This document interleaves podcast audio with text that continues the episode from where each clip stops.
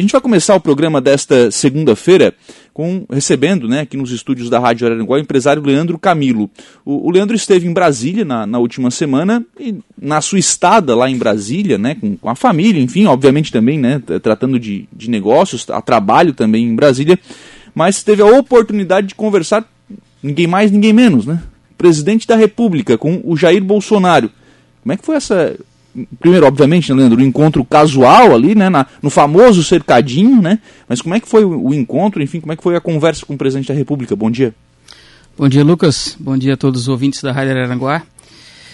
É, na verdade, não houve, não foi nada muito programado, né? Foi, digamos que foi meio que eventual.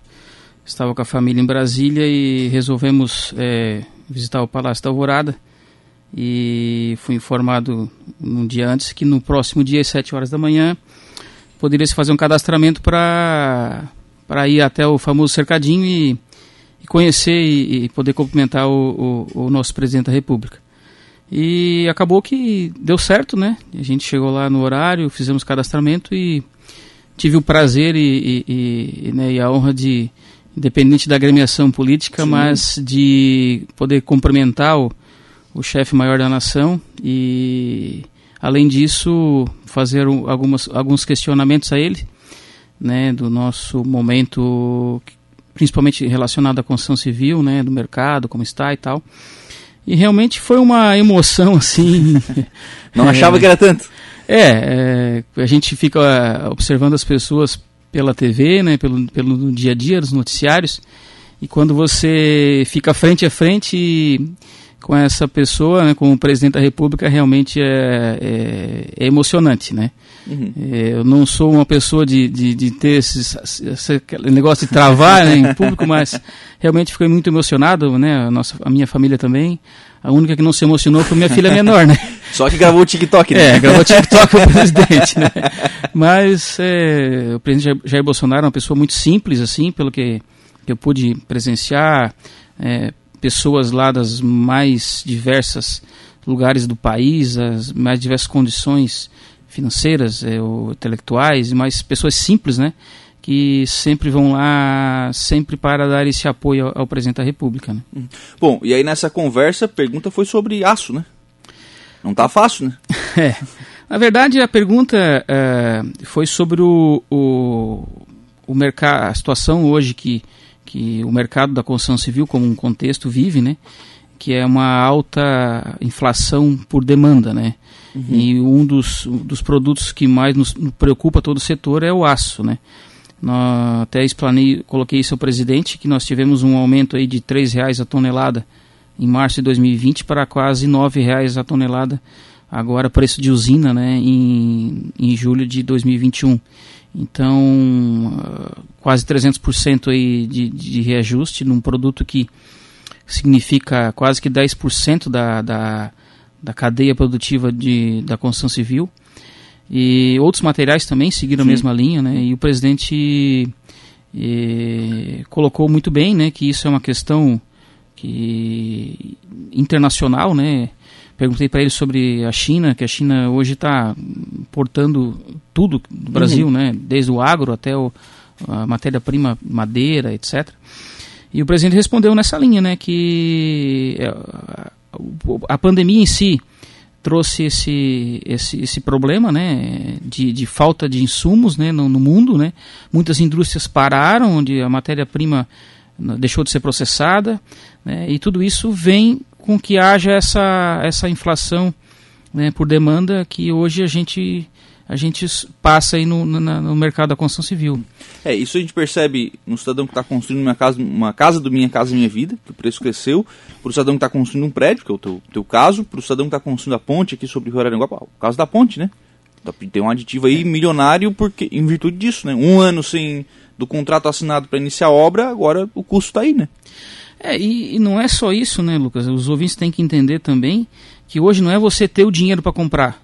Não existe produto para te entregar. Nem que tenha, né? Nem que tenha, né? Hoje, hum, para você ter uma noção, na minha empresa, nós tínhamos pedido de aço de outubro de 2020 e fomos receber agora em julho de 2021. Então, praticamente quase que, que 10 meses é, para se receber um produto. Então, além do preço, eh, sim, ter disparado, disparado né, uh, também tem o problema da falta do produto. Né. Mas uh, estamos né, uma, uma notícia interessante, eu não cheguei a comentar uhum. isso para o presidente, porque o tempo era curto e a gente não tinha como, como fazer mais perguntas. Né. É, a cooperativa da indústria a da CSN, né? Coopercom de Santa Catarina. Ah, Coopercom. É, já estamos, chegou o primeiro lote de importação já de aço da Turquia. Está para chegar o segundo lote agora em setembro, que com uma diferença aí de quase 20% em relação ao, ao, aço nacional. Então, assim, é, são novos mercados que, que, que a indústria nossa está buscando, né, os, a, a, os, os, a união aí das, das empresas da construção civil, para passar essa, essa barreira aí que, que nos foi imposta, né? Eu ouvi do, do Andrei da, da Cimentur, inclusive esse aço ele é, ele tem, ele tem, ele é melhor, né? Ele é mais puro que o aço nacional. Os critérios de qualificação do aço, é, quando você faz um, inicia um processo de importação, eu sei porque o meu, meu, meu sócio José Silvio Guiz presidente da Coopercom, uhum. você tem que fazer uma a certificação do produto antes de, de ele ser importado. Então esse processo de certificação é feito pelo, acho que pelo Instituto Falcon Bauer, se eu não me engano. Aí o produto é, é aprovado dentro dos, dos quesitos nacionais, uhum. aí onde pode ser feita a importação. Então a questão de pureza ou não, ele tem que seguir aquele critério. Né? Acima daquilo é, é, tá, não pode ser abaixo, né? Se chegar é porque tem, tem a Se mesma... chegar porque tem a mesma qualidade a mesma do qualidade aço nacional, ou maior até, né? Uhum. Ah. Vocês, essa questão da, da, resposta do presidente, né, da, do alto consumo mundial né, para esse produto, vocês percebem? É isso mesmo? Sim. Existe é... alguma coisa que poderia ser feita para preservar isso no país? É, o, o, presidente citou dois motivos, né? Um deles eu também já conhecia, né? A questão também da, do auxílio emergencial, que as pessoas é, que jorrou muito dinheiro no mercado, uhum. as pessoas, como não podiam sair o, aquele valor, as, muitas, muitas pessoas usaram para melhorar a sua moradia. E uhum. nessa melhora do, do, do, da sua residência, ah, fez um muro, fez um puxadinho, isso o presidente me falou é, que gera o que, a, que a, nós já tínhamos detectados no setor, acabou com que o mercado do material de construção tivesse uma alta muito grande né, de, de, consumo. Né? E isso foi um dos motivos também. Mas a, a, o minério de ferro, né, especialmente através da, da China, é, aumentou o preço em dólar. Né? Sim. Então, além e de, o dólar também aumentou? É, além do dólar ter aumentado, o preço aumentou em dólar e, e, o consumo aumentou no, no, no, mundo, por incrível que pareça, em, temos em plena pandemia e o consumo aumentou. Então, tudo, todas esses, essas, essas agravantes aí fizeram com que o, o valor do aço hoje, de um ano para outro, tivesse um aumento aí de quase 300%. Uhum. Ô, Leandro, diante disso, né, vocês conseguiram manter os preços? Por exemplo, daquele apartamento que vocês estavam em processo de construção, é, como é que vocês fizeram diante dessa variação de, de, de mercado? É, o, os preços dos imóveis, Lucas, são tabelados em cima do, do, do, do CUB, CUB, né? Que é o custo unitário básico da construção civil. Então ele é, é ele é o indicador, Ele leva em consideração ele, isso. Ele leva em consideração esses aumentos. Só que o CUB, esse ano, um exemplo, ele já aumentou quase 12% de dezembro a, a julho, agosto. Uhum. Agora saiu hoje no momento de 0,93 de julho para agosto. Então ele aumentou, ele aumentou quase 12%. Se pegarmos da metade do ano de 2020 para cá, ele deu um reajuste em quase de 20%. Quer dizer, é, um, é muito significativo. E a renda da, da, da população ela não aumentou. Pelo então, contrário. quer dizer, cada vez mais fica difícil para o consumidor adquirir um imóvel. Né? Uhum. O segmento mesmo do Minha Casa Minha Vida, esse foi extremamente afetado, né? Uhum. Porque esse tem um valor tabelado para se, se, se construir um imóvel, eu acho que era é 135 mil reais, não, não, não, recordo, faz tempo que eu não atuo uhum. nesse mercado. Mas hoje você não consegue mais desenvolver um produto para vender nesse valor. É, em função dessas, dessas altas aí do, do, dos materiais. E não é só o aço, né? É tijolo, que é um produto nosso aqui, ela aumentou quase 100%. Uhum. O que menos aumentou foi o cimento. O cimento aí, da preço de usina, ele subiu 50%. É, mas são aumentos, é, valores é, altos né, de, de, repasse. Então, isso tudo acaba afetando no preço final do imóvel, né? e acaba dificultando aí a aquisição do, do, do, sonho da casa própria, né? Então, na verdade, não é só questão do valor do imóvel em si, o valor até ele equipara, mas a questão é depois conseguir comercializar esse imóvel. É, a, a segunda fase da, da, da, desse processo todo de aumento vai ser realmente a dificuldade de comercialização, né? porque a, hoje a aplicação financeira não acompanha esses aumentos. A, uhum. né, você pode ver pelos índices hoje de, de, do aluguel, né, 35%, 36%. O índice do aluguel mais ou menos reflete o que o, no mix da construção civil, dos materiais de construção aumentaram. Né? Eu digo que o CUB ainda ele está represado. Eu entendo que os, o, o, percentual de aumento que teve dos materiais foram muito superiores ao que o clube o CUB está refletindo, tá refletindo hoje no aumento dos imóveis. A tendência é continuar aumentando mais. Uhum. Então, de certa forma, por outro lado, quem investiu em imóvel, ele teve uma boa rentabilidade.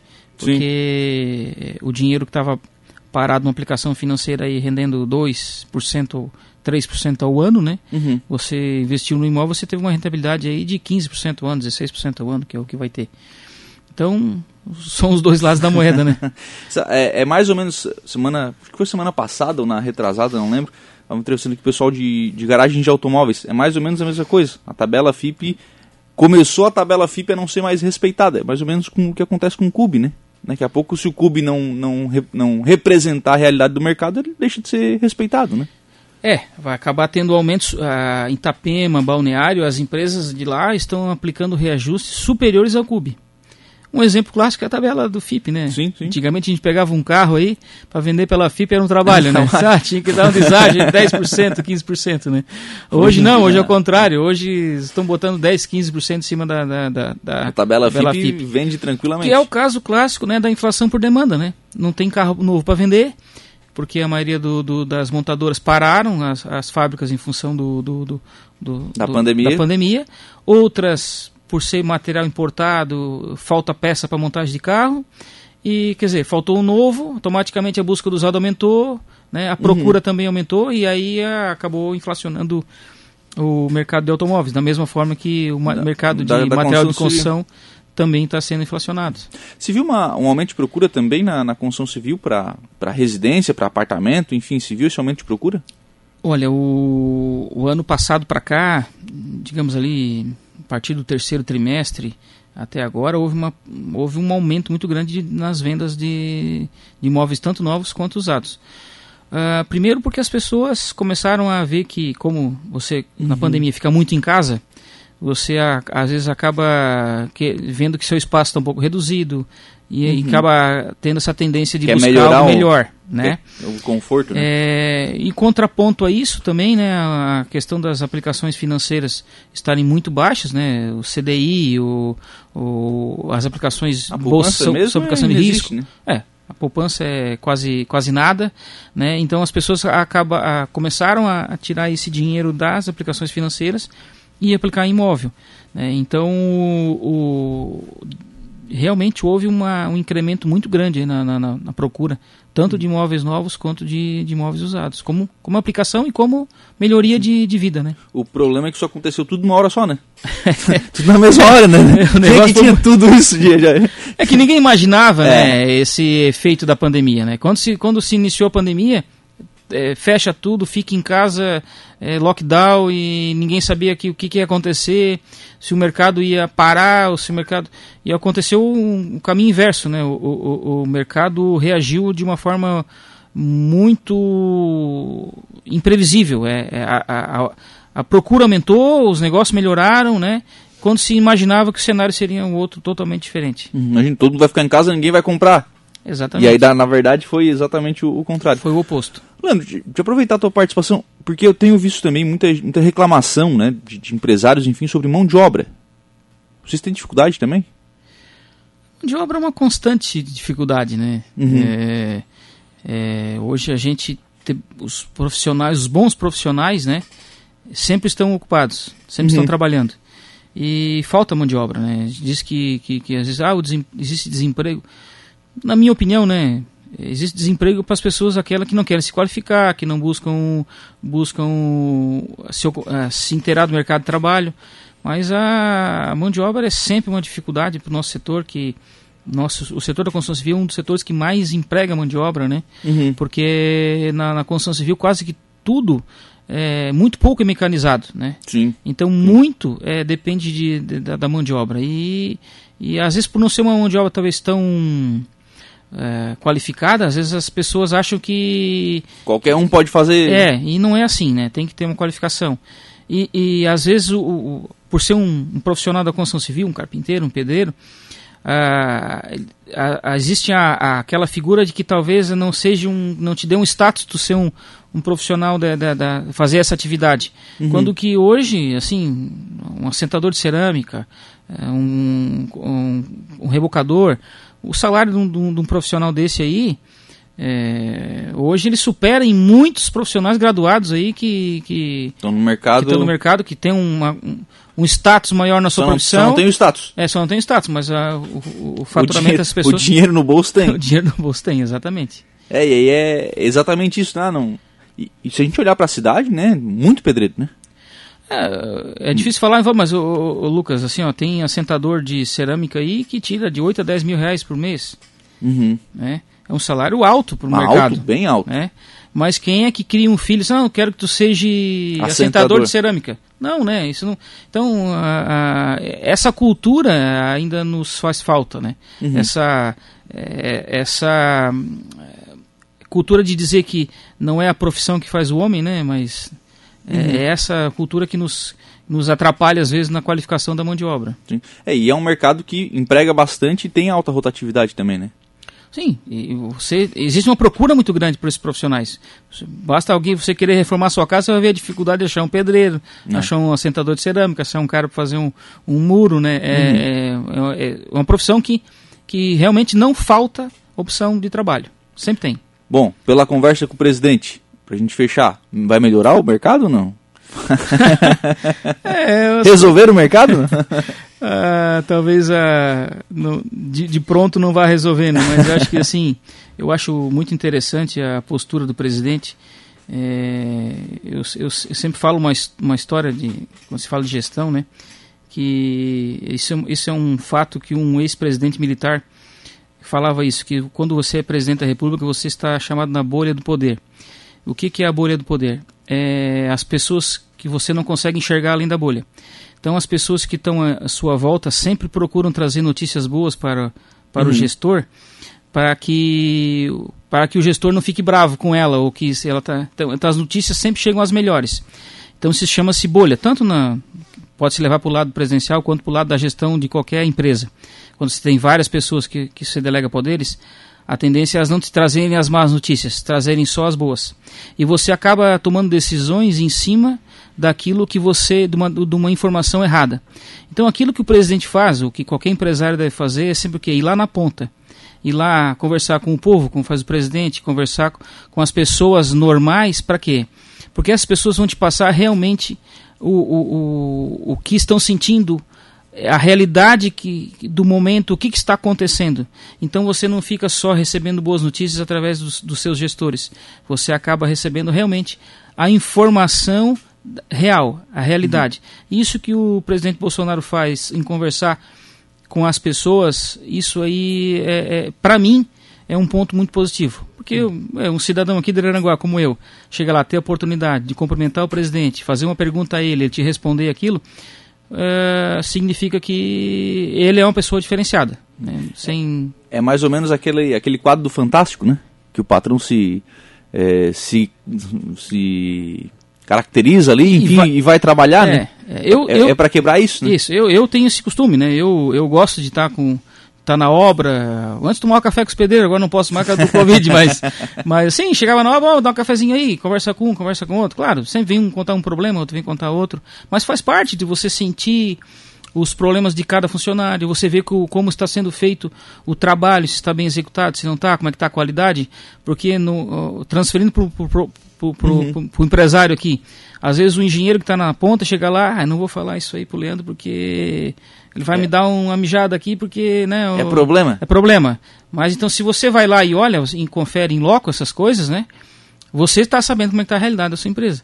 Então é, é esse tipo de de atitude que faz uma grande diferença na gestão de uma empresa e na gestão de um país, né? É, é verdade.